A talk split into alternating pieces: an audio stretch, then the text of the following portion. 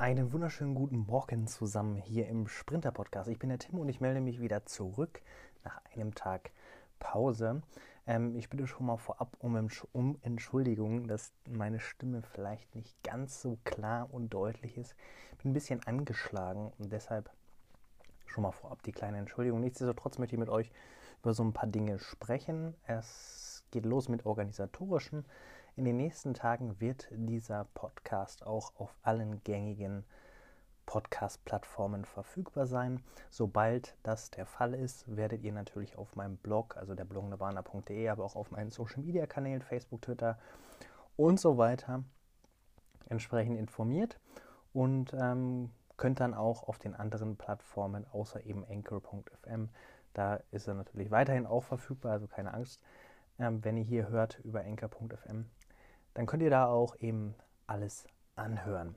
Und jetzt kommen wir eigentlich schon zu dem Hauptpart in, diesem, ähm, in dieser Podcast-Episode. Es geht nämlich darum, um die Frage oder um die Aussage, warum es mir egal ist, in welchem Zug ich fahre. Und da möchte ich einmal ganz kurz darauf aufspringen, auf diese Frage. Denn ich komme ganz, ganz, ganz oft die Frage gestellt, was ist dein Lieblingszug? Was ist deine Lieblingsbaureihe? Mit welchem Zug fährst du am liebsten und so weiter? Und damit jetzt einfach mal drauf aufspringen, warum mir das unterm Strich eigentlich vollkommen egal ist, sondern es eigentlich um zwei andere Faktoren geht.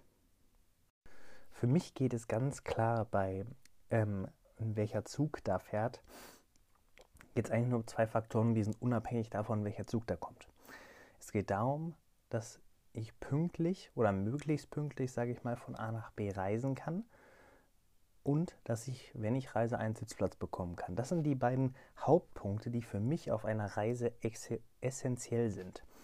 Und da gibt es halt so Abstriche, die man machen kann. Okay, man hat nicht sofort einen Sitzplatz, sondern erst hinter den nächsten Halten. Dann, ähm, man hat irgendwie 10 Minuten Verspätung. Dann die Verbindung, die ich jetzt fahre, die ist halt, sagen wir mal, nicht die schnellste auf der Strecke ähm, das sind so Abstriche, die man machen kann und aus meiner Sicht sind diese auch ebenfalls noch vertretbar. Aber das sind ja Dinge, die unabhängig davon sind, welche Baureihe, welcher Zug da am Ende kommt. Natürlich muss man ja auch ganz klar sagen, man möchte jetzt nicht von Hamburg nach München mit dem Regionalexpress unbedingt fahren, außer man, also klar, wer es unbedingt machen möchte, kann das ja tun, aber ähm, wenn man jetzt schnell mal nach München möchte, dann ähm, fährt man ja in der Regel nicht mit dem Regionalexpress aber aus meiner Sicht vollkommen egal, welche Baureihe, ob da nun ICE 3, 2, 1 oder auch der neue Vierer kommt, ist mir persönlich vollkommen egal. Ich benötige eigentlich nur Sitzplatz und, sagen wir mal, einen einigermaßen pünktlichen Zug.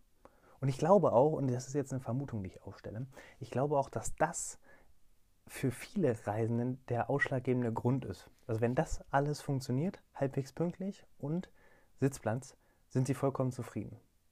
Wirklich. Das ist so mein, mein Empfinden, was ich so habe, weil das eigentlich so die beiden Hauptpunkte sind, die immer wieder kritisiert werden oder mal wieder kritisiert werden. Und natürlich, WLAN spielt mittlerweile auch damit rein, wobei ich ganz klar sage, ähm, Offline-Arbeit kann man sich auch in Zug legen und so weiter. E-Mails kann ich auch offline abarbeiten.